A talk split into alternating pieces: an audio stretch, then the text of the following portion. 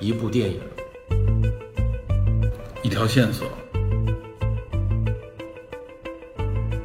带您探寻电影中的科学与知识内核。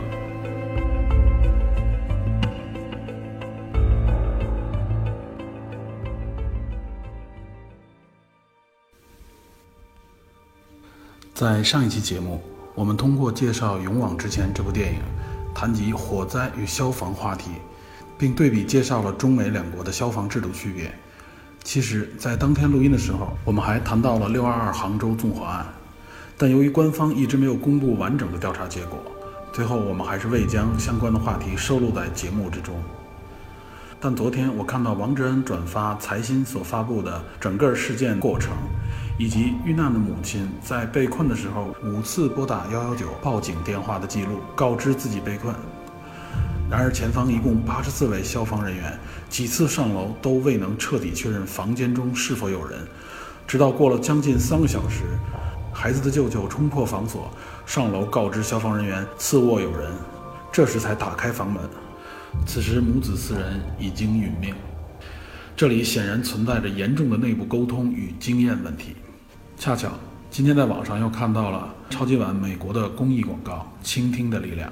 其中播放的是一段真实的报警录音。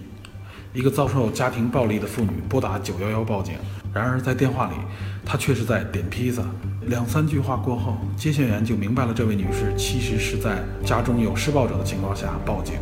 沟通中，用通过提问的方式，让这位女士只需要回答是或否，确认了具体信息，并告知距离她最近的警察有一英里路程。最后，在确认家中是否有枪支之后，挂断电话。这一对比之下，什么是经验与责任的重要性就不必多言了。最后，我想说的是，文明的差距有时候往往是用生命丈量出来的。希望通过我们的节目。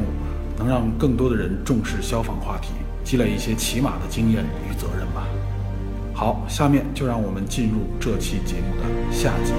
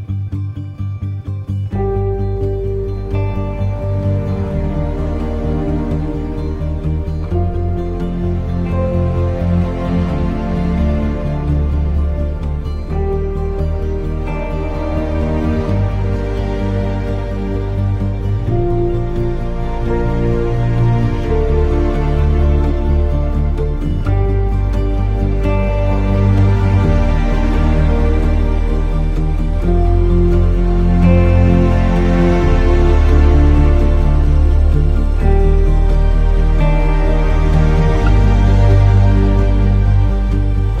说白了，就是有点好说我没有钱，就会有这个情况。新闻上曝光的有很多，比如消防通道被堵，比如说消防栓多久不检查，甚至有些本来应该安装消防设备的地方没有安装消防设备。你说到这，我想起来，就是当时追火灾的时候，有很多饭馆儿火灾。对，饭馆儿火灾，你知道是哪儿吗？是它的烟道，啊，不是厨房，对，就是厨房后面的烟道。嗯这烟道为什么会着火呢？就是因为它的烟道长时间的，因为不中国清理人做菜全是重油油烟，啊，油烟在里边儿积长时间很长，他自己饭馆肯定想不到去清理。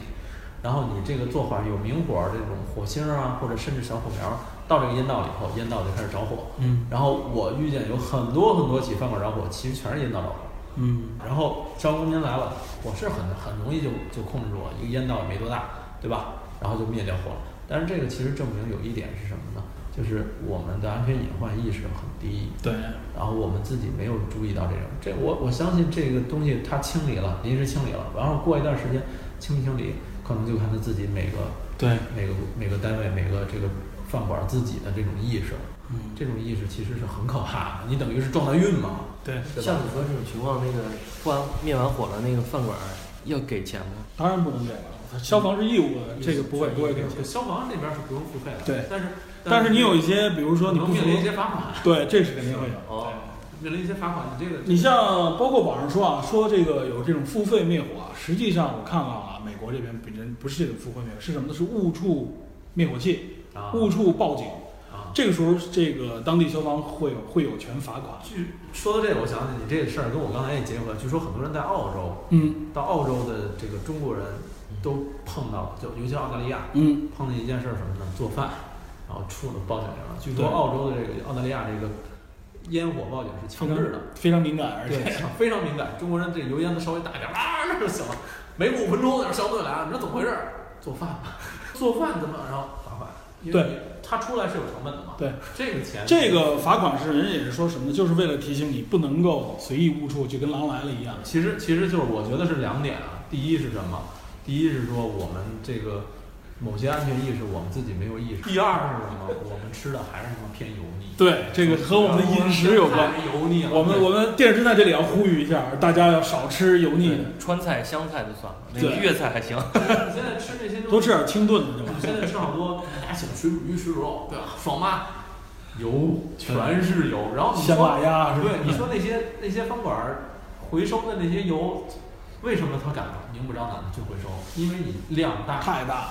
所以其实我们的饮食还是偏油腻的。对我们今天聊消防，主要其实为了聊饮食，让大家修改饮我食。家里我家里做菜，然后没开或者说半开那个抽油烟机，但是离的那个那空气清净剂非常大，结果一炒菜一下锅，空气清净剂滋儿 就上去了，一下变红，然后你觉得你的其实你油烟非常非常多。对，油烟很你重。你家厨房还放净化器？你看这样，厨房外边就是一句话，现在不开放，开放式厨啊挨着非房，常近啊，挨着非常近，谁也没想到这个开着空气净化器滋儿一下起来了。你跟人家这个厨房应该是封闭式。我刚换了一油烟 机。 我觉得就是我们吃的饭菜油烟这种这种，对还是很明太显的。太大了，明真的，这个既不健康啊，对身体也没好处，显也有很多危险，的地方。黄油啊、橄榄油啊，对，这种少点油，吃点青菜。清淡一点。对，煮炖煮的东西多吃一吃，对吧？吃一些冷餐，对吧 微波炉加热一下，我电们电磁炉什我么们的。已经转成功转型一款美食节目， 那个以后有这个赞助商啊，你要说赞助食品跟我们也有关系， 可以 用这种我方们式。可以打广告嘛，玉米胚芽油、啊葵花籽油是吧？ 健康的这个 PM 二点五低的都可以。哎然我们再后，呼吁一下广告， 无论是转基因还是非转基因啊，都好，尤其是转基因的有也很安全，尤其是转基因的。行行，我们这个好，回到这个消防话题啊，晚扯远上了，咱吃烧烤是吧？ 扯远了。幼儿园一说这个，理科话题就就来了。回到这个消防这上来啊，就是我们刚才对比了一下中美，其实根据不同的国情，各有各的好处。当然，我们现在这个制度不能说就我们就诟病它怎么样，其实它有很多是结合现实合理的对，它有很多结合现实意义的。但我相信，随着我们城镇城市化的这种变迁，包括我们现在的这种城市化需求，可能职业消防制的一些东西会出来。对我估计可能有些城市像像大型城市，美国也是这样，大型城市的消防局都是职业的队员。然后像一些地方的小城市，人人口在十万以下的地方，可能很多都是志愿的制度。那我们可能就是，是不是广泛意义上采取这种兵役的？然后有些地方可能希望能够，尤其一些城市，城城市的结构更复杂，灭火面临的这种情况更多的时候，希望能够有更多的这种，比如说消防官兵他的服役时间增强，或者把他们的这个有些东西，比如说好的一些官兵，或者说愿意留在的，就给他提供一个职业化的这么一个路径，我觉得这样更好一些。现在有一些大型的企业，就是有一种啊，呃消防培训，对但是它这消防培训不仅仅是说火灾疏散那种、嗯嗯逃生那种，也有灭火，对，也有灭火。然后，但是呢，这个东西不够纯粹，嗯就是有点儿为了为了提完高全意识，对，完全其实大家感觉就像一活动，对不像是一个很重要的事对情，，弄一个油锅，然后我在那儿拿灭火器怎么使用，对吧？这都算是比较比较动真格了。对对，然后等于是这种状态，其实应该让更多的人定期的参加一些简单的消防培训。对对然后这个应该是由企业大一点儿的企业嗯和消防这边来，来消防队这边来。我看到的欧洲，比如德国，我看他们的这种消防制度啊，就是它除了职业以外，它有大量这种企业组建的这种消防队对。他，因为企业他第一他更熟悉本企业的对地形，对，对吧？他的或者说它的一些设备结构啊，对或者它说的地形隐患啊他之类知的。道哪些地方更重要，然后他也知道，最起码他知道逃生路线。对对，其实对他们来说，而且他们那边先处理，消防队那边来了以后，会省很多事情。对对对你提前已经做了某些预估预判，或者说已经处理一些一些东西了。这个其实大型企业有这种消防的这种专门培训，对也就是安保部门儿它会有，但是我觉得程度还不够。对另外就是说，民众对消防的意识、对消防的一些培训，我们觉对得应该还应该提有提你高的地方。你就这么想啊？就拿北京来说，你说北京如果提供一种就是说志愿消防的这种制度，有多少人愿意去呢？就是很多人会想到啊，就比如说像像咱们这些人，可能会有这种想法，说哎就我们是不是可以可以去去去去做这方面努力？但是你会考虑到有一点啊，就是说这种志愿的时候，一是安全，另外一个就是你这个也是不是影响你的工作和生活，知道吧？这个你像国外呢，就是它相对来说工作强度没有那么高，而且它要求它有一个比例是说要求这个月里边你有，比如说四十八个小时，你希望你是在处在这种消防值值班的这种状态嗯就可以。。结合咱们国情，可能是更多的一种志愿者团体。对，志愿者团体，然后定期跟消防这边进行一些东西。然后如果说达到一定考核，对符合某，些要培训，对，条件，符合某些条件，可能会经过很长一段时间的培训，比嗯如用周末时间。嗯然后这些团体可以，呃，去参加某些小型的一些现场的演练，哪怕以旁观的这种视角。但是我觉得啊就是说你要走，就得走到最终是你得走到消防局里面开消防车，穿那种专业的设备，就是说你必须是就是一个消防员才可以。能对检验的就是实战，但但是这个你要想，这涉及到很高的成本了。对，其实就是一个成本问题。你举的例子，我觉得也说明了，就是呃，普通老百姓要想培训成一个专业的消防没员，错这个难度非常非常高，他要经历可能几百个小时的对，因为武警官兵本身他的训练就非常苦，然后再加上消防官兵体能判断。，消防官兵更苦。这个我我其实我记得啊，我记得跟当时看查资料的时候，我曾经看到这样一个，美国好像有的地方就出现过某个小的县市啊，他们可能地方 财政最后这个崩盘破产，说实际上就是消防和公安占了他们全市的可能五分之四左右的这个预算成本，就可想而知这个消防是要求的有多高。然后，但是我问过啊，就是美国那边朋友，他们说就是这种情况发生了怎么办？会不会就出现那种收费灭火？他说也不会，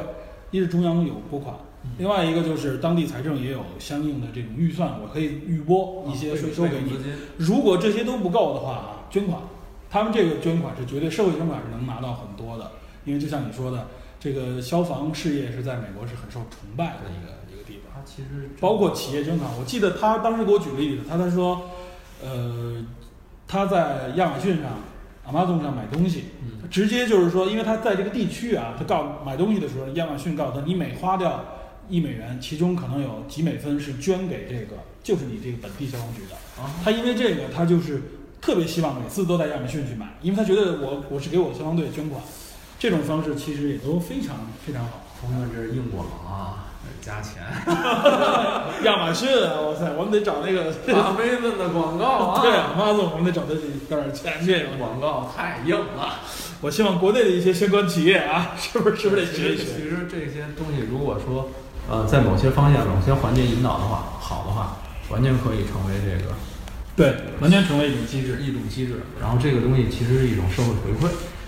其实有些企业现在已经开始这么做，只不过是不同领域，可能是初期都是教育资源领域。对，我们现在是这样啊。首先，你看现在有一些慈善已经做到，你买一个东西，你在支付宝上面哎有。另外一个，我觉得最大一个问题是监管，就这个资金的这个。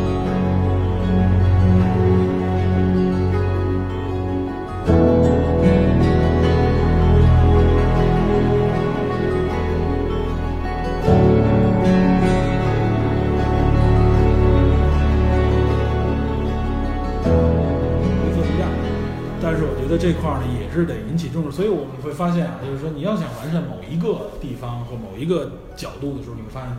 全局都要达到一定的水平才可以。对不是说我们觉得消防重要，我们就为消防开绿灯，不存在。这个你说白了，你如果一旦为它开绿灯，这里边可能就要出现一些问题。你这等于拔苗助长啊。对，所以说它也是综合水平的一个考核。所以目前我们刚才说了半天，说这个中美的这个职业消防和我们国的这种兵役式消防的这种区隔的时候，我们发现它也有它自己的现实的情况和考虑。但是我们觉得以后可能会是一个向职业化发展，然后有些东西会变成义务消防，或者说变成这种志愿消防的一个起方码向。作为民众来说，我们能提高意识，然后如果可能的话，去参加一些消防公众开放日，对对然后对多，去了解一些。没错，这个这个我觉得其实挺好的能做到。对，包括学校现在也有这方面的标志。对像对，我觉得一些公司啊，其实大家也是，而且尤其是你接触这些的时候，它不仅仅是对你安全意识的一个提高，会让你比如说，一是尊重这个消防人员，另外一个可能我们会增强自己的一些意识和体能。对，我会发现这个身体状态很重要，因为这个火嘛，毕竟是一个非常危险的作为一个体育爱好者，呼吁大家日常多参加健身活动啊。 硬火。 这是你看我们刚才饮没有，食英广英广在后面，二月五号超级 碗，这回我们看了啊，这个你看我们现在啊，全是大客户。我们现在已经给亚马逊超级碗做广告，而且我们我们还可以接这个食品广告，还可以接刚才咱们现在说的体育方面的这种健身广告，食用油就算蛋了，白粉啊，食用油橄榄油还凑合。 橄榄油对品牌，那跟咱调性还匹配。谷氨酸啊，氮泵啊，这些都可以了，对哇吧？塞，咱们这太健。身食品，我跟你说，这老咱咱们刚才说到这个资金应用 啊，相关的一些这个是吧，金融类的品牌也可以， 是不是？咱全给说了，不开玩笑，回咱不说这个，咱们回到这个话题上来啊。说到这个火，我自己提一点我自己个人感受，我曾经被烧伤过，这个嗯 我这个我记得这事儿，大家记得这件事儿吧？节目正式开始，恍然大悟。 来，让我们安静安静安静，这块儿聊一下。你们刚才这你们刚才的激烈反应这块儿我得擦掉。这个，这事儿我真忘了，不提我真忘了。哎，这这个我觉得我也有我有亲身的经验介绍给硬广都在这个精彩之间的出现。大家感冒伤可以留 意一下。大家。我跟你说这块儿真的是切身经验，非常重要。嗯我是就是相当于被爆燃烧伤，天然气爆燃就是气体爆燃，不像普通的火啊，你燎一下你觉得没事儿。它气体如果能够爆燃，它肯定都附着在很多地方啊了，充满它的燃烧非常充分。所以那个爆燃当时给我的感觉呢，就是从来没有体会到那么的疼痛的烧伤，你知道吧？以前被一些比如说你做饭的时候油啊，或者说一些火燎到烟头之类的碰到，嗯也都有这种情况，但是都没有那个面积那么大那么疼。当时我是面部、这个小臂，还有这个胸口，还有这个腹部都被 当时夏烧天伤了。对，夏天我因为正好是也是这个上身裸露，知道吧？ 天然气泄露的嗯我记得我当时上医院看的，我天哪！都对对。然后当时我记得啊， 因为我之前我就关注这些相关的知识啊，我记得就说过这个遇到烧伤以后怎么办，就是水的降温，知道吧？因为你不是就彻底的燃烧那种情况啊，就是你就是如果被烫伤烧伤，就是水降温。当时我就立刻冲到洗手间开始喷头往身上喷凉水，就喷凉水的时候，这个疼痛感就消失，就没有那么强烈，呃，感觉好一点。但只要水一停，立刻就有那个灼烧感，特别难受，所以一直喷，喷了当时就持续十几分钟。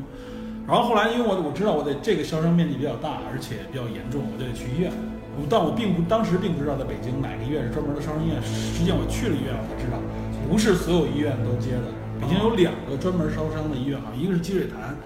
一个就是武警什么什么医院。哦武警原来原来是在燕莎那边儿，对后来对对对，后来好像是搬了，也不是不是不是赶啊。后来我当时我先去了一个普通的三甲医院，人跟我说说你赶紧去，我告诉你离这儿近就是燕莎那边有一个，赶紧去。我当时去的时候，去医院路上啊，我为我觉得因为有水，这个感觉会好一点。我自己拿一喷壶，这块儿有一广告，那喷壶是一家的， 我实在没想到这儿有一广告。那个拿一个喷壶，我灌完水以后啊，然后我就一边往自己身上喷，往脸上喷，往身上喷，一边开着车。哇我自己开着车去的，然后因为离这当时医院离得不远。后来他跟我去第二地儿，我接着喷喷着去的。我到了当时那个医院，因为我这个被烧伤都是急诊，立刻就人就安排医生开始准备给我这个处理，就是他们要准备很多那个药膏啊什么这个这个布，敷在这个这个烧伤的部位啊，敷在之前，他要了解一下这情况的时候，看我拿着喷壶，医生说：“哟，这是什么东西？”我说：“我这个疼啊，我拿这个水喷的降温，我觉得可能起到一定作用。他说这不错，你继续。说我给你上药之前你继续喷，知道吗？我就发现这个东西真的很有作用，这个水太重要了。他给我上完药以后，我当时我就进了那个病房，病房里都是烧伤的人，都比我这狠。我看有一个哥们儿，就是家里边是严重的这个着火，他为了救家里人，全身烧伤，你看着就感觉这人就是跟电影里边那种烧蜡一样那种感觉啊。实际上，我相信他当时出来的时候，就是可能毛发都是烧掉了，皮肤上就是烧掉一脱掉一层皮，耳机就是吗对，就是烧伤完了以后，你这个皮掉了，然后包括你组织慢慢过一段时间感染，坏掉以后它再生长，它就失去了原来里边的那排个汗皮肤的那个即日汗腺。另外一个就是皮肤上有一些规律的，如果浅层伤害，它还能按照原来那个长回去，但是稍微大一点伤口我们就看长疤，但它全身是就是全是疤，没法看了，然后非常惨。后来他们就跟我说，说你这个年轻人，你你你也就踏实点吧，你这被烧伤了，现在看着上完药，第二天开始肿，然后可能过几天你脸上就会起脓，就起个大包，最后破掉，然后可能那个那个疤会留的时间比较长，但都劝我说没事儿，你这个应该过一段时间还能好啊，现在。但是就是因为我当时喷水，我就没肿这个脸，就当时就觉得很疼，有一点肿，但慢慢就消了，没有最后出那个水泡，出那些就是挤破皮肤的，知道吧？就是我腹部有一个点儿，有那个水泡破掉了，所以它当时就留点痕迹，过了一两年才消失。我面部基本上出院以后就十几十几天，两周多三周出院以后，摘掉这个什么，慢慢就眉毛自己什么的都长出来，一点事儿没有。就是皮肤这块儿你感觉到这颜色粉一点儿，过一段时间就是大家其实不相信我受到过烧伤，当时说我是。呃，全身是百分之十二的皮肤受到二级烧伤，不是特别严重，但是真皮啊，对，烧真皮了也也挺严重的。对但如果如果处理不当，就说白了，如果我不用水喷的情况下，很有可能我会部分毁容，一段时间之内会有一个恢复期。现在我腹部这块儿也看不出来任何痕迹了，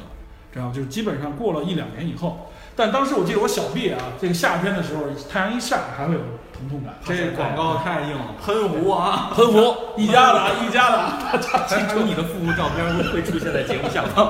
喷壶的硬广告。反正能喷水的壶基本都可以，也不是我写的，我我打岔一句，要是面膜那类的冰凉的东西敷可以，也可以。真的就是你，你只要保持它一直凉爽有水分，就帮你蒸发散热，它防止就是你自己这里边的皮肤蛋白啊一些东西，因为被燃烧它产生反应，或者因为一直在处在这个被烧毁的状态的时候，你的其他组织会补充，然后它就会出现这种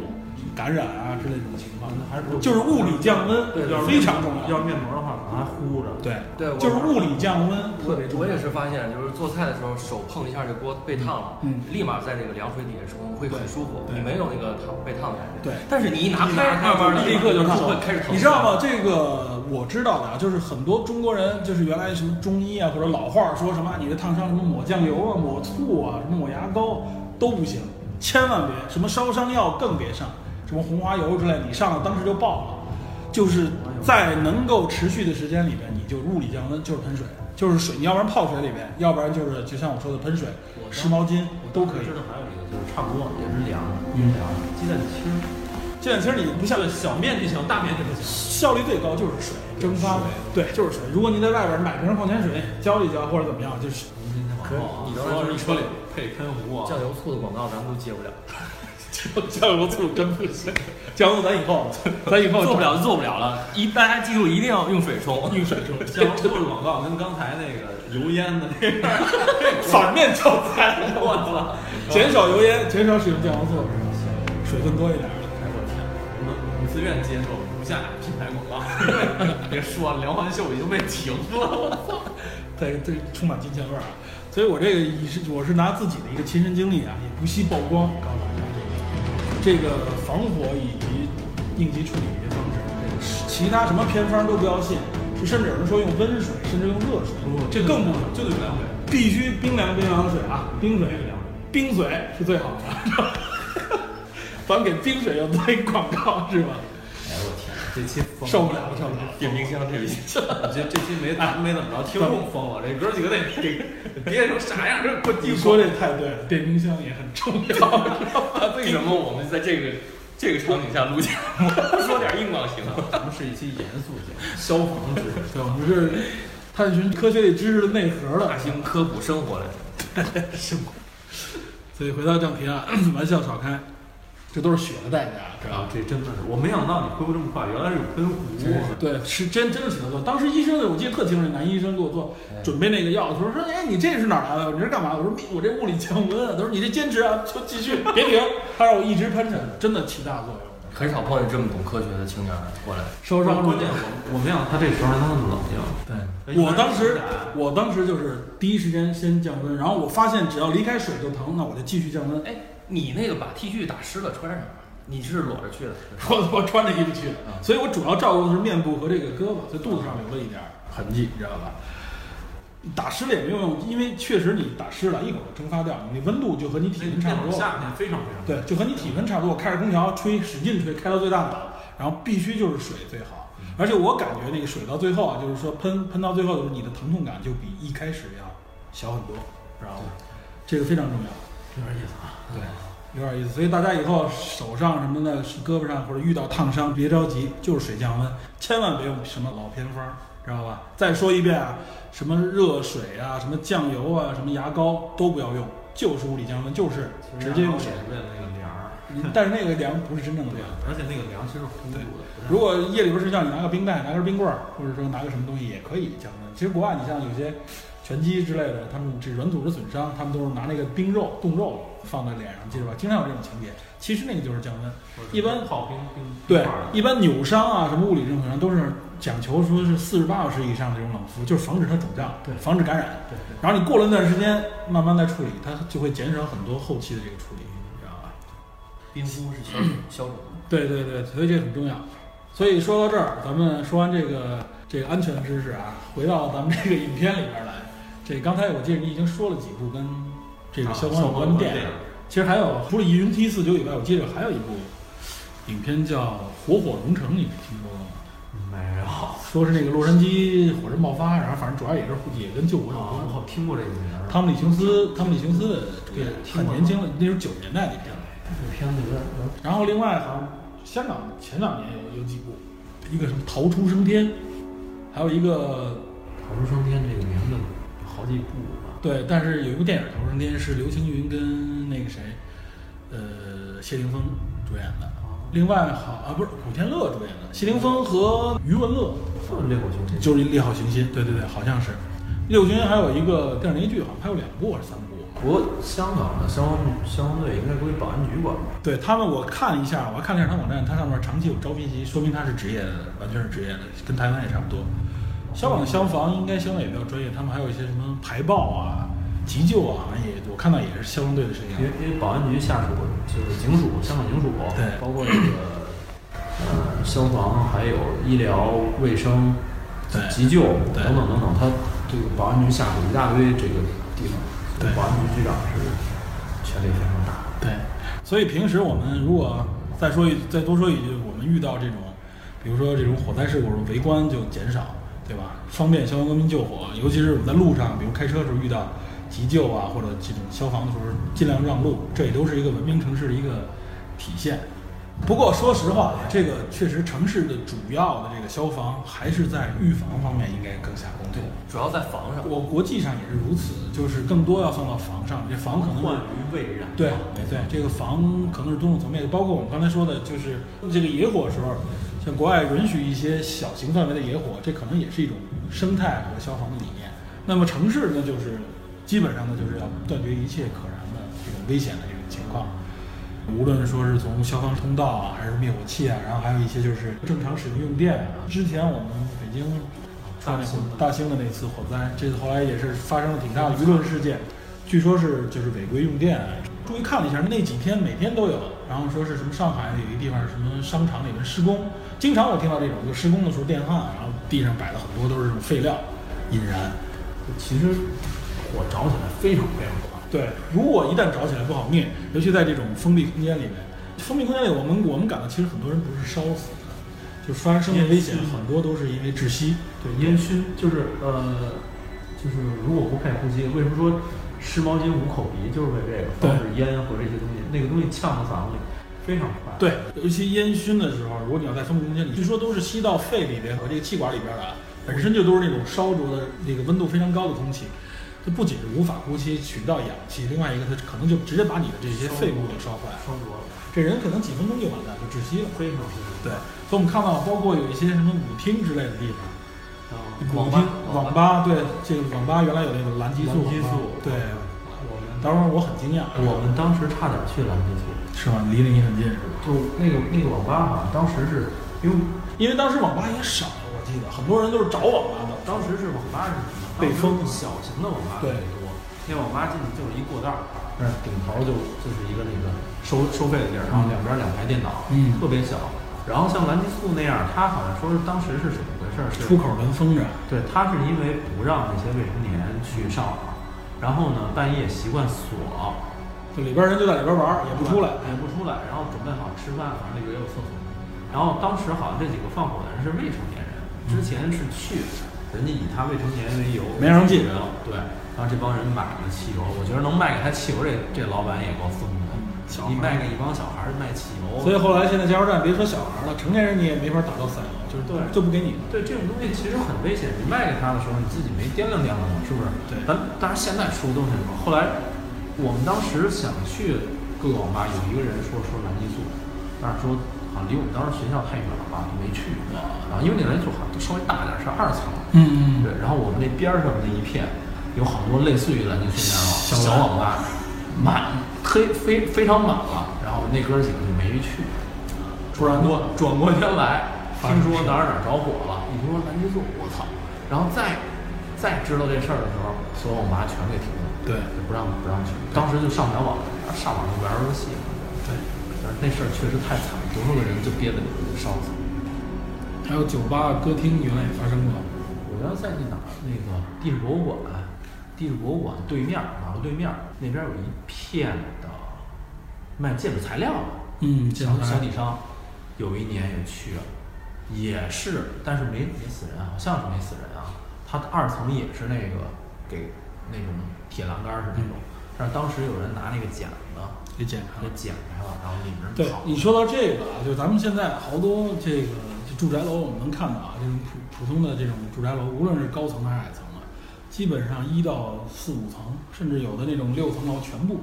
全都是铁这种铁的。我们看到很多地方是防盗，啊防盗，但是我也看到网上，你记得有前一段有一新闻，就是人坐在那里面出不来，最后是活活烧死了，还有人给拍下来，还说那人残忍了，就拍的人残忍。但我觉得这个就是，咱们为了防盗，实际上这真的是对于消防的角度来看非常危险，这这完全就是把你关在笼子里，你跑都跑不出来。但是你说，对于普通人来说，是遇见贼的几率大，还是遇见火灾的几率对大？，但是怎么说呢？就这事儿其实挺难办的。对，但是我觉得啊，就是贼如果真惦记谁家的话，撬门撬进去，谁也不从那防盗网那儿进去。对，现在大多数防盗网其实它那儿有一个小安全门儿，嗯然后上对，现在上有的有，对。但是我问过，绝大多数那个安全锁的钥匙，钥匙都不知道在谁不知那儿道搁哪儿，对，都不知道搁哪儿，就就这么着这都是说白了，这是救生时候的一些隐患。啊其实对，其实安全隐患还是有，对而且不小。而且我们很多我知道，就是我们楼，像美国，我们应该知道啊，这个城市歌坛什么之类的，你能看到它的那个， 出来了，就是类似啊，就歌坛，我们经常看到它夜里面城市，夜里说还是虚构的成对这广告太硬了。没有不不能说真城市， 说真城市的太太硬广了，比如纽 约是吧？杨基， 他们那个楼体外侧，我们基本能看到，就是普通的住宅楼楼体外侧都有那个消防梯，逃生窗口，唐人窗口对，但是咱们的楼是基本上没这配置的。我能看到有极少数的楼里面有这个消防梯，一些学校啊或者怎么样学校很多这个门也是关着，当然他怕是可能有一些从外面进来的人不安全对，但是这说白了，这个东西真的是关键时刻是起到很重要的作用。只能咱绕回来啊。油烟锅着火，嗯，这个时候你说拿锅盖盖，如果锅盖盖住了还不能灭火，怎么办？拿水是肯定不行，对，油烟锅拿水肯定不行，这家里面没有没有灭火器啊。没有土，你一般家肯定也没有没有灭火器，这个时候你拿什么灭火？对吧？你说炒菜好，托儿突遇这种情况你怎么办？我真没想过，对，如果说你家里有突遇这种情况啊，遇遇到一堆菜，你拿菜往里压一压还好，如果没有什么都没有，你这煎锅呢，你这爆香呢，首先关火，对，首先是得关火，对首先，如果你关不了，关管道，一般那个煤气阀一般都不会在火旁边嘛，都会有一个阻阀如，把果那个关掉也能起到一定作用。就就这个时候，就是人绝大多数都处于慌乱，你像没有进没有对应，就说白了，冷静是第一，另外一个就是一定有一正确判断。你像这种小的火啊，就像咱们这些男性，可能会有一定的意识，说我想办法把它灭掉，而且我知道不能用什么样的东西去灭对，你这是向好莱坞宣战嘛？说男性趁着好莱坞这股风还没吹过来 啊，咱这节目没那么大影响力，请大家记住这一点。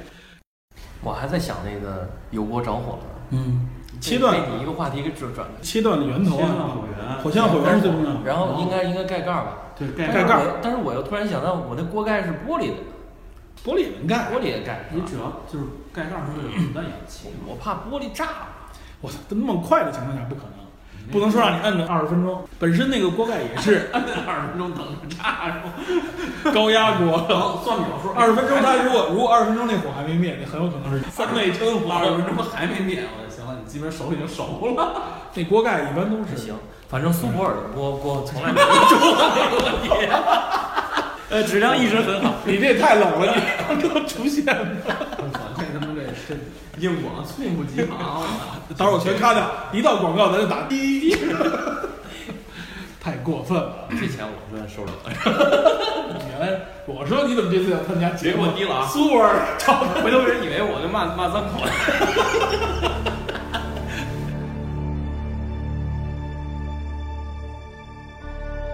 切断火源，这肯定是重要的。而且盖上盖儿，如果你能盖啊，我相信很快就灭了。就应该是保持冷静，对然后第二切断火源，或者说以其他方式，然后这个如果说发现火势一旦不行的话，没错，马上逃生报警，幺幺九。对，对，你知道我国的报警火警电话是多少？那当然是幺幺九了，九幺幺是美国的。哎，没错，美国是所有的这个你报警都可以九幺幺，无论是警示、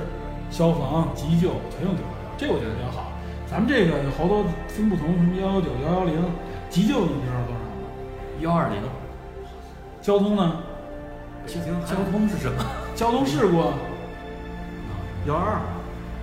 就我我说出来，我就问我自己，我都懵，你知道吗？这我真记不住，我觉得北京消防，不是北京消防，北京急救还有九九九，对，不要忘了九九九。对，但是我我主要九九九，南城九二零。好歹幺二零九九九的这个急救这个这个地方我都待过，嗯，对，这很重多要少。起事故，我记得原来我记得看一节目里边就说问急救的，那哥们儿直接幺幺幺四，然后说说你说你这错，说没错，我去查一下号，我真不知道。我还有功夫查号，哇塞！现在都没人知道幺我幺四那。时候慌嘛，对就是人人慌。对，所以你看美国这个设置，我觉得很合理，啊就让你记一个号，九哎幺我幺，对，在 emergency。你就记住这个就可以了，这就是保命的，你知道吧？你知道为什么设计成九幺幺吗？嗯，不容易被摁错嘛，对吧？人啊之类的都容易被摁错两。个相隔最远的对家。，没错。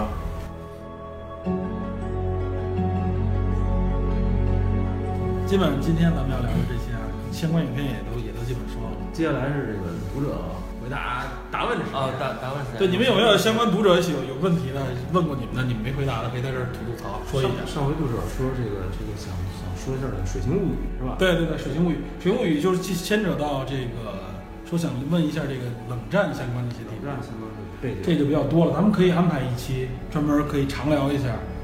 这个相关的背景话题，因为《水形物语》这个电影应该今年的奥斯卡也算是大热。大热，水晶物语，水形嗯水形物语水形物语，形这个形状的形，又又叫又叫水水水水行者是水水域者，今天水行者好像有翻译成那个，港台的翻译不知道是什么。我觉得有时候港台的翻译特别传神。这也是一个我前两天看到一部片子，我记得我很多想看，一直没看，就是一喜剧那个《问题男孩》，就暴力鼓手那个，他和和乔纳希尔俩人演那个叫《War Dogs》，然后战火犯、军火贩也叫。 我我看他那个港译还是台湾译译的特别传神，《火线淘宝》，给我乐坏了。啊够硬的这够硬阿里，哇，太硬太硬了啊，火箭淘宝。还有什么要回回应粉丝的吗？好像粉丝最近问你问你的这个话题比较少，问你真的的问不题是少。真的有粉丝吗？对对对，哎就我记得前一段还有一个粉丝，就上次我贴给你丝，袜终结者，我操，你还还那我我啊你厉害知道了，丝袜专业者是咱们老粉丝了，是吗？是丝袜终结铁者。粉铁粉。另外还有 一个粉丝，我忘了叫什么名了，你注册了不少，真不容易注册。 这段真掐了。我记得还有一粉丝提到咱们说那个 Moneyball 的时候，嗯说对橄榄球，他说他是一女孩，我说咱们是都是男孩儿观众，他说他就二十多岁女孩儿，但他也挺喜欢，他觉得咱们这个节目挺好。啊 好，我非常我非常欣慰，对这个，哪呃怕你是陈伟霆的粉丝，我也我也欣慰你，欢迎您关注美式橄榄球，美 美食时间， 人定广时间啊。 MyLDB 是绝对的这个橄榄球粉是吧？非常喜欢橄榄球。这个回复我我给他看的时候，MyLDB 是热泪盈眶，是吧 至少表示很惊讶，是没想到真的没想到嗯没想到有这样的这个女粉，年轻年轻女粉丝会喜欢这样的节目。原来我觉得这个节目确实可能对女性来说是一个太闷了。太闷的，她不爱听。这样虽然咱们很多咱们认为很多笑料，啊咱们乐得倍儿高兴，可能人听不懂在说什么，但没想到还真的有女性。我觉得现在可能咱们咱们国内的很多年轻人也更多元化了，也是对，咱们现在其实片子主要偏一些偏硬一点。理性分析、对科幻，或者对说一种硬一点的，对不像说其他的。知名播客是啊吧？对什么流行，什么热聊什么，咱们可能还没那个条件和精力。对，而且我们在节目的那个简介里边我也写了，我们不停留于感性解读，对吧？我们有点理性分析，我觉得这也是我们一个特征嘛。其实也希望说，不管是喜马拉雅也好，还是网易的这个听众也好，能有更多的交互跟我们对是吧更更多的就是说，你比如说你喜欢什么哪些东西，如果我们觉得我们手头的条件允许，对，我们就去尝试解读，可能嗯水平到不到您多担待，是吧？但基本上我们都能说出个自告勇往来， 是我吧们？？对，我们会尽我们最大努力去准这个。对去，而且而且我相信李根的这个实力啊，有什么样的话题我们都能把赞助商聊出来，是吧？ 我觉得，我觉得，我觉得接下来咱们可以以跟总这个惊悚电影的这个这个对角度去，咱们预告一期，要不然一部对预告一期这个咱们是下一期逃出绝命，可以啊，下一期我逃觉出绝命得镇，除了《逃出绝命镇》，最近有没有其他的那个惊悚？小丑，这都比较有话题的嘛。说新的，小丑会一说这个，还有一个就是得说两句国产影片，这个也算硬广了。就是前一段有一部影片，我觉得不错啊，除了《芳华》之外，我还看了一部影片，那个《我问西东》，我觉得相当不错。而且那个谁，咱们的节目另外一个主播，你们俩都没见过吧？那个谁，杨天，嗯，我们俩说说聊一期这个《我问西东》。喜欢《我问西东》？《我问西东》，哎，真的，我看完了以后，我是热泪盈眶，你知道吗？是两极化，你你怎么会喜欢这哎，个？我原来我对这部影片我绝对是嗤之以鼻，我觉得哎呀，这个我一看这些演员名字，黄晓明，不是这个再加上这个这片子这这个写法，包括他一开始的一些简介，我觉得可能有点儿有点儿拿腔拿调儿那种感觉啊。没想到我看完了以后，一开始我看到前十五分钟的时候，我还非常的觉得我的判断很准确，但自从某一个镜头开始，我发觉到这个影片的分量了，哦，看到后边越往后看越感动，这是清华的一部啊，所 以 黄晓明的一国，不是，所以这部影片可能，我估计可能这周会我跟约杨天，我们俩会聊一下，这个会单独说一下这因为个。说实话，在网上现在争议非常大。一方面说它背后蕴含的这些人文，尤其有历史原型的这些人嗯是非常值得尊敬的，没错没没错问题。但是一方面说它的叙事基本上乱七八糟。对，但是其实我我是你，如果你有一个对这个后边的一些内容的了解的话，这个叙事对我来说，它至于对于我来说，这叙事一点问题都没有。是吗对，一开始我觉得它前两个前两组还都比较给你感觉有点哎刻刻意要乱或怎么样，你看不出头绪来，往后看非常清晰，你知道吧？而且主要是什么章子怡的那个对话，基本上就没没没，我也不过分，也不过分，也不也不是那种就是说故意假文艺的那种感觉，真的不是不那是样。我知道我知道，就因为它毕竟我觉得它有历史原型。如果你要拨开历史原型，拨开这个人没法看，这个这个就没法看对，但它就是因为在一个很重要的原型，这个西南联大，它后边主要是沿着清华，它是抗抗战其实它是给清华的一百周年献礼片，知道吧？但是这部影片足足拖了五年才上映，人过审啊好像。对，才过审上映。所以这部影片我们我这预告一下，啊我们可能马上后边还会有一期就是聊这个，我跟杨天挺好。然后咱们，然后咱们接着，咱们后边得必须聊一个惊悚，对，好，必须惊悚一把。惊咱们好久没，咱们基本没怎么碰过惊悚题材，除了《僵尸世界大战》，咱聊病毒。对，但是我觉得惊悚这个，咱们主要聊心理惊悚和这个相关的一些话题。这就定了是那个逃出绝命镇。我没问题，这行，没问题。没问题就是吗我觉得可能能加点新片儿更好。咱们这个我觉得是这样，啊就是不限于一部影片惊悚，好吧因？为因为逃学门到现在时间有点长，而且《逃出绝命镇》对是热那个热度过了，还有一个啊，我觉得咱们倒并不是说考虑热度，《逃出绝命镇》相对来说啊，你看完影片以后，它就是一个一个反转，就是它这个故事本身啊，就是不是那种有特别多话题可聊的。我我感觉就比较简单，理解起来它的结构比较结构比较简单。但其实你可以往一些医学方面的角度去聊，倒是可以聊一聊。，对而且陶吉那其实其实更多的梗在哪儿？在黑人，医院、病房，他们对对对，它主要是黑人黑人白人 对对，种它种族梗，各方面都有种族肯梗定要聊的，对对，他这种族梗其实某种意义上比他惊悚要要惊要悚，更深，精嗯彩。它主要就深在这儿了。没错，而且他那个他那个导演上面说不说，啊导演其实是一个非常善于玩种族梗，就那个美国黑人兄弟那哥俩，那个那个胖胖的圆脸，他是导演。对，其实上周还是上上周周一是那个马丁路德金日，嗯嗯正好也也比较应景，一月份吧，一月十那就过了啊。完了对过我了，觉得看还是那个那个，你淘宝各各位听友们给我们那个积极留言，说一说大家这盘算了，这盘算了，这有可能一段时间内收不到就是你联你系，切换账号太 费劲了。不至于不至于，我还得去那个平台去。算一下，等会儿给我们多这个平台小号这个换这个风格啊，我是女性的口味。 对，我说尤其是女性听友，我觉得你们太嬉嬉皮笑脸了，你们这太政治不正确了，尤其是在当下，我们防止这个对女性歧视的这个没有不是， 因为说说实话，我没想到咱们女性粉丝非常多，但评论很多，而且很热烈和咱们交流，是吧我觉得很不容易。尤其是我觉得被两位的这种比较磁性啊，雄雌那个词，比较磁性的声音所吸引。多给我们留言吧。好，啊，那咱们今天的节目先到这儿啊，也聊了不多了，下次再见，好，好吧？下期再见。我们下期节目再见，拜拜。